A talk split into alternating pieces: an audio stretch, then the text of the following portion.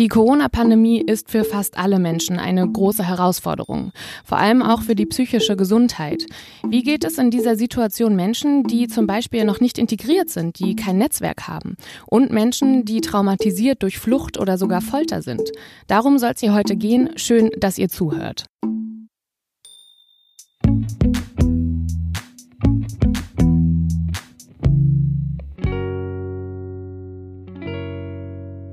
Hallo zu einer neuen Folge Solidarität, was können wir tun? In diesem Podcast stellen wir Menschen, Organisationen und Initiativen vor, die gerade Unterstützung brauchen und fragen, was jeder Einzelne tun kann. Heute mit mir, Lisa Tuttlis. Hi. Und ich möchte am Anfang gleich einen Hinweis geben. In dieser Folge wird Gewalt und Folter thematisiert. Wenn auch nicht im Detail, möchte ich trotzdem eine Triggerwarnung aussprechen. Ich spreche heute mit Nicola Klamt und Hanna Krunke. Die beiden sind psychologische Psychotherapeutinnen in Berlin und arbeiten im Zentrum Überleben. Das ist eine Menschenrechtsorganisation und ein psychosoziales Zentrum. Und das hat einen Schwerpunkt und darüber sprechen wir heute. Schön, dass ihr beide da seid. Hallo. Hallo. Hallo. Ich möchte euch gern nochmal am Anfang genauer fragen, was macht das Zentrum Überleben und an wen richtet es sich? Genau, also wir sind ähm, in erster Linie ein psychosoziales Behandlungszentrum und eine Menschenrechtsorganisation, also eine NGO. Ähm, wir verfügen über ganz verschiedene Abteilungen und unser Ziel ist im Großen und Ganzen eine gewaltfreie Zukunft. Und diesem Ziel haben wir uns gewidmet mit der Behandlung und Rehabilitation Überlebender von Folter, Gewalt und Verfolgung. Und wir bieten eben Psychotherapie sowohl im stationären Setting oder im teilstationären Setting und eben im ambulanten Setting an. Ihr beide arbeitet ja wirklich in der Psychotherapie. An wen richtet ihr euch genau? Also ähm, unser Angebot ähm, richtet sich vor allem an Menschen mit Fluchterfahrungen, die sozusagen, also die in dieses Land geflohen sind. Ähm, und ähm, ich sage immer so schön, wir sind eine Spezialeinrichtung für Überlebende staatlicher und parastaatlicher Gewalt. Ähm, das heißt, die Menschen, die zu uns kommen und vor allem die Menschen, die zu uns in Psychotherapie kommen, sind alles Menschen, ähm, die in ihren Heimatländern oder auch auf der Flucht ähm, sehr schwere Formen von Gewalt erlebt haben. Also ich würde das vielleicht mal kurz so grob darstellen, ne? wenn man sagt, mhm. irgendwie staatliche Gewalt, was ist das überhaupt? Also wir sprechen hier viel mit Menschen, die zum Beispiel in den Heimatländern ganz willkürlich ähm, inhaftiert wurden, auch in der Haft ähm, schwere Folter erlebt haben oder ähm, wo einfach schon die Haftbedingungen so schwerwiegend und entwürdigend und erniedrigend waren. Ähm, also keine Ahnung in der Form, dass man die ganze Zeit nackt ist oder die Leute in großer Zahl in enge Zellen sperrt. Sowas in der Form. Ähm, Genau, die parastaatliche Gewalt ist sozusagen die Gewalt, die zum Beispiel von Milizen ausgeht, vom IS, Taliban, alles, ähm, was wir hier nur aus den Nachrichten kennen, was für diese Menschen aber ganz real ist ähm, und auch ja, Teil ihres früheren Lebens waren. Und ähm, genau, und ich meine, viele Menschen, die nach Deutschland gekommen sind, haben diese Gewalt erlebt und ähm, glücklicherweise werden nicht alle Menschen in der Folge krank. Ähm, aber wir ähm, haben hier sozusagen Patienten und Patientinnen, die sozusagen durch diese Gewalterfahrung erkrankt sind. Ähm, und ähm, ne, das sind Menschen, die an einer Traumaerkrankung leiden, also einer sogenannten posttraumatischen Belastungsstörung oder auch infolge dieser Erfahrung andere schwerwiegende Erkrankungen entwickelt haben, wie zum Beispiel mhm. Depressionen oder Angsterkrankungen. Mhm. Diesen Traumabegriff würde ich gerne ein bisschen aufgreifen. Ähm, der wird ja sehr inflationär benutzt. Ne? Das ist ja häufig sogar im alltäglichen Sprachgebrauch begegnet einem das ja immer wieder. Vielleicht sollten wir da noch mal klarer abstecken, was ist genau ein Trauma aus psychologischer Sicht? Ein Trauma per Definition ist immer die normale Reaktion auf ein abnormales Ereignis. Das heißt, es handelt sich im Grunde genommen um eine ganz normale menschliche Reaktion auf ein Ereignis, was völlig außerhalb der menschlichen Vorstellungskraft liegt oder was völlig abnormal ist. Und im Zuge dieses Ereignisses ähm, treten verschiedene Symptomatiken zum Vorschein. Das heißt, es kommt häufig zu Wiedererleben, Intrusionen, ähm, Flashbacks, das heißt ein Wiedererleben wie eine Filmszene, unkontrollierbar immer wieder oder eben auch ein Wiedererleben in Albträumen. Dann ist das häufig ähm, gepaart eben mit Vermeidung, das heißt ähm, bestimmte Situationen, die an das Trauma erinnern können aber selber gar nichts vielleicht auch mit dem Trauma zu tun haben, werden vermieden und das Alltagsleben stark erschwert, ne? gerade im zwischenmenschlichen Umgang. Dann ähm, ist das Denken, also die Kognition und die Stimmung häufig ähm, sehr negativ geprägt. Also ähm, es herrscht ein starkes Misstrauen in sozialen Beziehungen vor und ähm, es gibt eine permanente physiologische Übererregung. Also zum Beispiel überdurchschnittlich starke Schreckreaktionen auf vielleicht, ähm, ja, der Klassiker irgendwie eine knallende Tür, ein knallendes Fenster und das geht mit einer sehr starken körperlichen Schreckreaktion und physiologischen Erregung einher. Ähm, man unterscheidet außerdem in ähm, der, das Ereignis an sich ein Stück weit ähm, in Naturkatastrophen oder eben man-made Traumata das heißt von Menschen gemachte Traumata. Und das sind eben die Traumata, die unseren PatientInnen häufig widerfahren sind. Ähm, also eben von Personen gefoltert werden. Und dann unterscheidet man noch innerhalb von, ob das wiederholt aufgetreten ist oder ob das eben ein Einzelfall war. Und ähm, ein Man-Made-Traumata wiederholt wäre ein Typ 2 Traumata, was eben meistens zu der Ausbildung von einer PTBS führt. Ne? PTBS müssen wir vielleicht hier noch einmal kurz ähm, ausformulieren. Genau, von einer posttraumatischen Belastungsstörung. Ne? Mhm.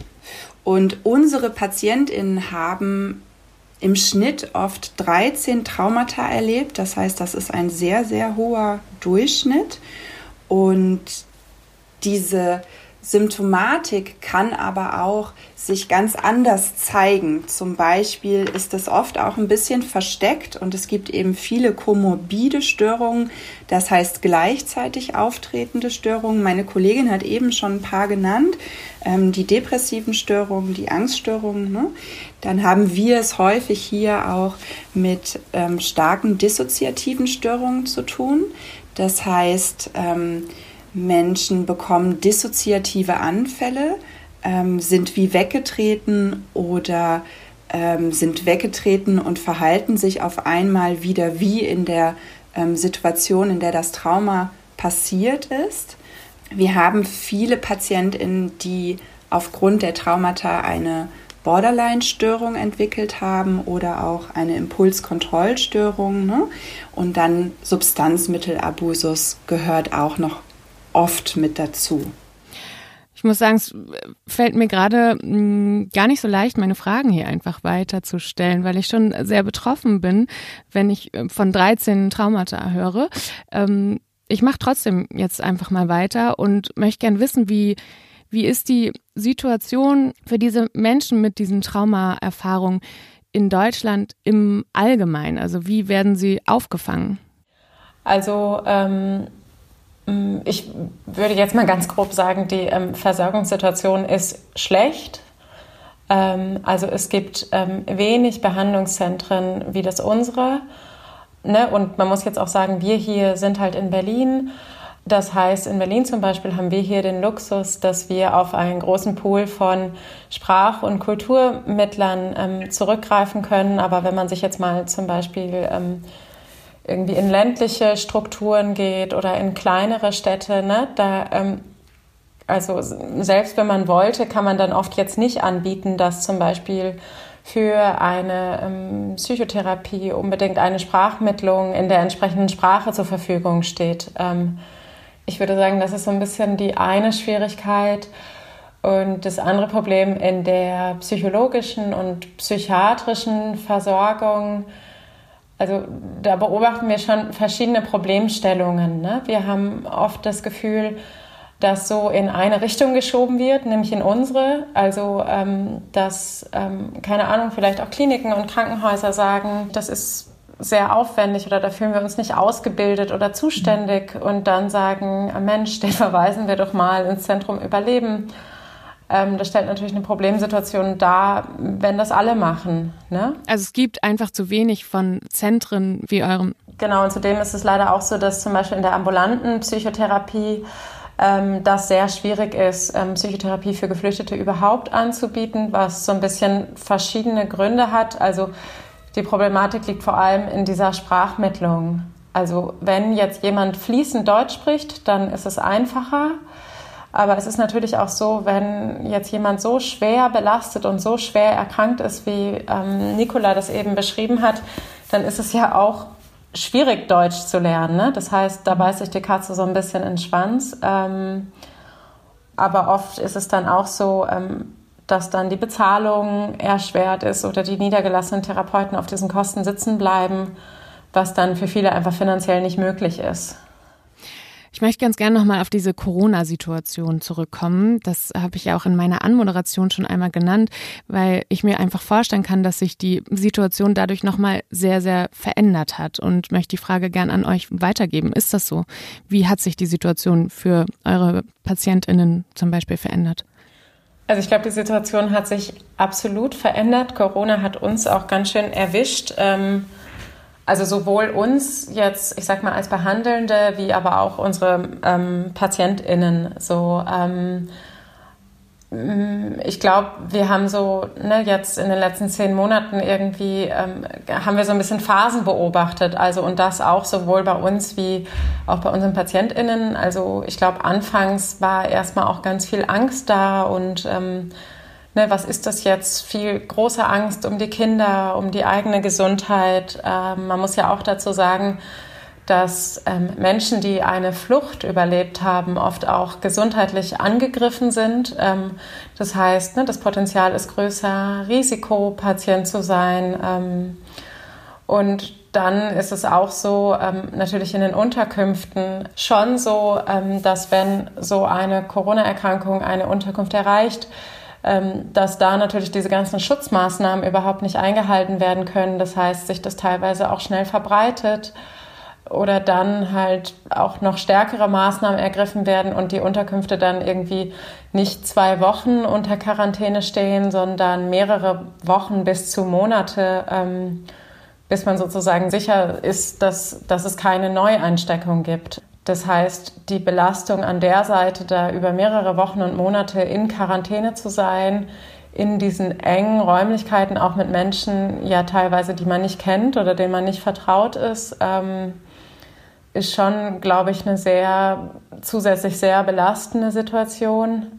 Und wenn man sich jetzt vorstellt, das sind ja auch Menschen, ne, wie ich vorhin gesagt habe, die zum Beispiel ähm, gefangen genommen waren, also irgendwie im Gefängnis waren oder entführt wurden oder eingesperrt waren. Ähm, und ähm, dann ist es schon so, ne, dass das dann teilweise irgendwie Erinnerungen hervorruft, wodurch diese Traumasymptomatik dann wieder irgendwie verstärkt ist. Oder jetzt gerade zum Beispiel beobachte ich so dadurch, dass jetzt wirklich irgendwie alles so ein bisschen lahmgelegt ist, nichts mehr möglich ist, keine Aktivitäten, keine Strukturen, dass sozusagen auch mehr Zeit und Raum ist ähm, für zum Beispiel diese Bilder. Ne? Also dass mehr Erinnerungen da mhm. sind.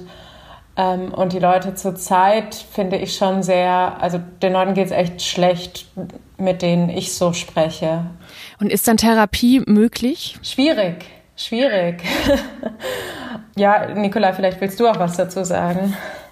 Ja, wir stoßen da schon ziemlich auch an unsere therapeutischen Grenzen und bei uns entwickelt sich manchmal auch schon so ein kleines Hilflosigkeitsgefühl, weil so ein wichtiger Punkt ist immer so Tagesstrukturierung, Aktivierung, ne? auch ein Stück weit Ablenkung von dieser depressiven Spirale. Ähm, und das ist gerade schon stark erschwert. Und die Menschen, die wir betreuen, wohnen eben oft in Gemeinschaftsunterkünften, das heißt auf sehr beengtem Wohnraum. Und wenn jetzt irgendwie mehrere Kinder und zwei Erwachsene ähm, auf zwei Zimmern zusammen leben und dann Homeschooling stattfinden muss, ähm, es keine Alternativen mehr gibt, die Deutschkurse ausfallen, viele Behördentermine nicht mehr stattfinden können, ähm, viel auch so Gruppentermine, also wir zum Beispiel bieten auch viele Gruppen an, so die Kreativitätsgruppe, die Gartengruppe, ähm, eine Deutschgruppe, eine spezielle Frauengruppe. Wir bieten Ausflüge an für unsere PatientInnen ähm, und das können wir gerade alles nicht mehr. Und da bricht eben so das Alltagsleben auch ein und dann ist man noch mal mehr gefangen in diesem Wohnheim. Und wir merken gerade ähm, jetzt wirklich auch im Winter eine starke Zunahme wieder an Depressivität, wo wir eigentlich schon mal vielleicht letztes Jahr irgendwie schon einen guten therapeutischen Weg gemacht haben. Und es ist eben gerade echt schwer, ähm, ja, traumafokussiert zu arbeiten. Ne? Heißt also, unsere, ähm, wir sind schon eine Spezialeinrichtung für eine hochschwellige Traumatherapie. So mit dem Versprechen habe ich auch PatientInnen aufgenommen. Und ähm, jetzt unter den Umständen, unter den instabilen Lebensverhältnissen ist es halt sehr schwer, eine wirkliche Traumakonfrontation den Menschen überhaupt zuzumuten. Ähm, das ist gerade auch so ein bisschen unser Problem. Dann haben wir noch so technische Probleme, dass irgendwie viele Unterkünfte kein stabiles WLAN haben und wir damit Videotherapie irgendwie an die Grenze stoßen, das oft nicht funktioniert, wir dann manchmal auf Telefon umstellen müssen und ähm, wenn eben die Unterkünfte unter Quarantäne stehen oder wenn wir wirklich Patienten haben, die starke ähm, Risikofaktoren mitbringen und wir die nicht unbedingt jede Woche in U- und S-Bahn zu uns leiten wollen irgendwie. Das sind, glaube ich, auch noch Punkte. Wir fragen in diesem Podcast ja immer ganz konkret, was können wir tun und was können auch die Menschen, die diesen Podcast hören, tun, um zum Beispiel eure Arbeit zu unterstützen. Ja, da haben wir uns heute Morgen noch mal auch ein bisschen drüber ausgetauscht. Ähm, das ist immer ein bisschen schwierig. Natürlich der erste Schritt irgendwie, der uns da einfällt, sind immer irgendwie Spenden. Ne? Wir sind auch durchaus ein Teil, großer Teil unserer Arbeit ist auch auf Spenden basiert. Also wir sind auf Spenden angewiesen. Ähm, wir haben unglaublich viel Solidarität erfahren am Anfang der Corona-Krise. Wir haben dann ähm, erst ganz viele selbstgenähte Masken bekommen in verschiedenen Ausführungen. Wir waren, ähm, wie alle Menschen, hatten wir am Anfang nicht, haben wir nicht über Masken verfügt oder so. Wir haben dann in der Zeit von Corona auch irgendwie Geschenke aus dem Einzelhandel bekommen, die wir so an PatientInnen weiterleiten konnten, auch um den Alltag ein bisschen aufzuschönern oder so. Ähm, unsere PatientInnen, ähm, die sind konkret interessiert an Menschen, die zum Beispiel beim Homeschooling helfen, auch online, also die eben vielleicht auch äh, über Online-Angebote Kontakt aufnehmen und ähm, ja, den, den, den Kindern helfen bei der Beschulung. Das ist ein Problem, ne? wenn, wenn die Deutschkenntnisse der Eltern vielleicht noch nicht so weit fortgeschritten sind. Dann ähm, klar, man kann Sachspenden. Ne? Ich denke, dass Geflüchtetenunterkünfte, Gemeinschaftsunterkünfte ähm, sich vielleicht über Laptops freuen würden, ne? wenn man einen gebrauchten Laptop hat, den man nicht mehr ähm, benutzt oder so, ähm, weil das fehlt. Ne? Also die Kinder und sowohl die Eltern für ihre Online-Sprachkurse haben kaum Laptops, jedenfalls unsere PatientInnen nicht. Ähm, ja, wir würden uns auch, weiß ich nicht, unsere Gruppentherapie würde sich bestimmt über einen Raumfilter freuen, aber das sind natürlich dann alles direkt Summen. Ne? Wir freuen uns einfach über kleine Spenden. Ähm, ich glaube, mehr ist schwierig an Hilfe bei uns direkt. Ja. Aber das sind doch sehr, sehr gute, konkrete Hinweise. Die werden wir auf jeden Fall auch nochmal sichtbar machen, dann auf unserem Instagram-Kanal zum Beispiel. Ähm, ich danke euch sehr für diesen wirklich wertvollen Einblick in eure Arbeit. Vielen, vielen Dank, dass ihr hier dabei wart. Alle Infos, die packen wir euch, liebe Hörerinnen und Hörer, auch wie immer in die Shownotes dieser Podcast-Folge. Ähm, natürlich auch den Link zur Website des Zentrums Überleben. Auf unserem Instagram-Kanal, da findet ihr dann auch weitere Infos und viel Material zu jeder Folge, wie ich eben schon meinte. Und wir freuen uns auch immer, wenn ihr unseren Kanal abonniert und dadurch natürlich auch mehr Aufmerksamkeit schafft für die Organisationen, die wir hier vorstellen. Und wenn ihr noch Menschen und Initiativen kennt, mit denen wir hier unbedingt mal sprechen sollten, dann schreibt uns gerne eine Nachricht auf Instagram oder auch einfach eine E-Mail an solidaripod.gmail.com. Mein Name ist Lisa Tutlis. Danke fürs Zuhören und bis zum nächsten Mal. Und danke und tschüss, Nicola und Hanna. Danke. danke. Tschüss. Tschüss.